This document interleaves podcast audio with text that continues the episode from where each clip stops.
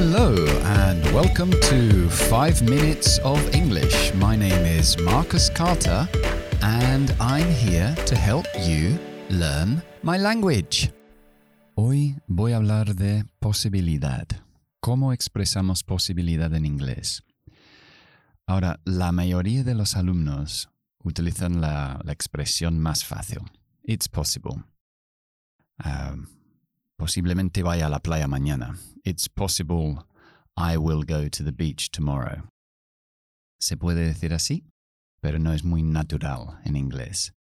Entonces vamos a subir un escalón y vamos a emplear uno o dos verbos modales. Podemos utilizar might o may y decir I might go to the beach tomorrow.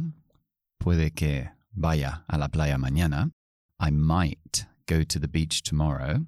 Recuerda que los verbos modales como may o might expresan el presente y el futuro al mismo tiempo. Puedo decir I may have lunch at home.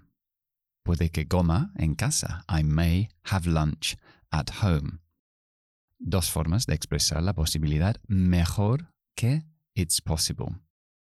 Pero os quiero enseñar una estructura más. Y esa estructura es, uh, se emplea el verbo to be más likely. ¿Vale? To be likely. Y se traduce como es probable. Y hay dos formas de utilizar esta estructura. Uno es poniendo um, it como sujeto y decir it is likely es probable. Y luego lo seguimos con una cláusula. Una cláusula es una parte de una frase que empieza con uh, sujeto y verbo, precedido por that. It is likely that I will go to the beach. Es probable que vaya a la playa. O puedo hacerlo de una forma un poco distinta, casi más común en inglés y queda mucho mejor, aunque la traducción al castellano es un poco rara.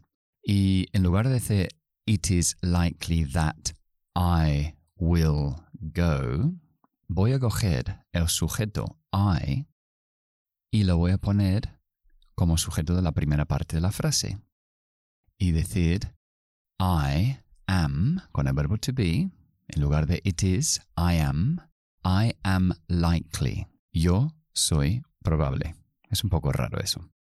I am likely. Y después de likely, en este formato utilizamos un infinitivo. Si este presente es probable que vaya, pues I am likely to go. Presente o futuro usamos el infinitivo normal.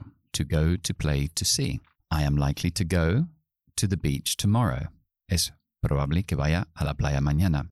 Si yo quiero expresar la frase en pasado, yo pongo el infinitivo en pasado. Y digo, voy a poner un ejemplo en tercera persona que quede más, más natural.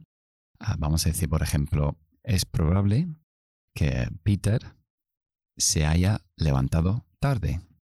Pues Peter, verbo to be, is likely, pongo el infinitivo en pasado, to have, y luego mi participio, got up late.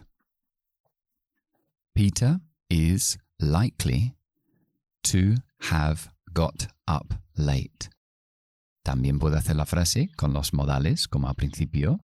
Peter might have got up late.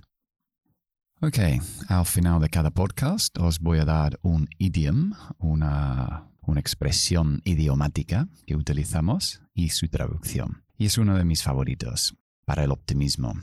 Y es um, no hay mal que por bien no venga. Y en inglés decimos, every cloud has a silver lining. Every cloud, cada nube, has, tiene a silver lining. Tiene un forro de plata. Muy bonito. Bien, uh, eso es todo por hoy. And uh, I hope you have enjoyed the lesson. Bye.